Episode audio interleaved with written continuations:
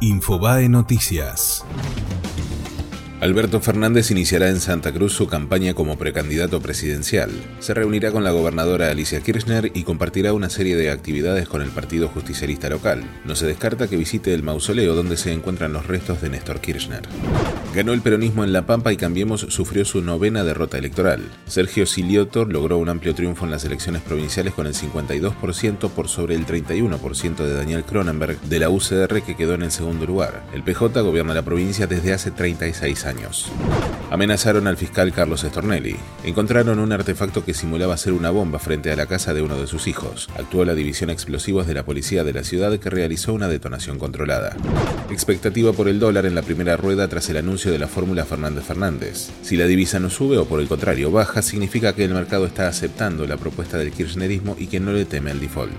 Preocupación por la salud de Carlos Vilardo. Se agravó el cuadro del ex DT de la selección que se encuentra internado en el Instituto Argentino de Diagnóstico y Tratamiento desde el 2 de mayo. Si bien el exentrenador de 81 años se encuentra en una sala común y despierto, sufrió un deterioro motriz y sensorial. Fue Infobae Noticias.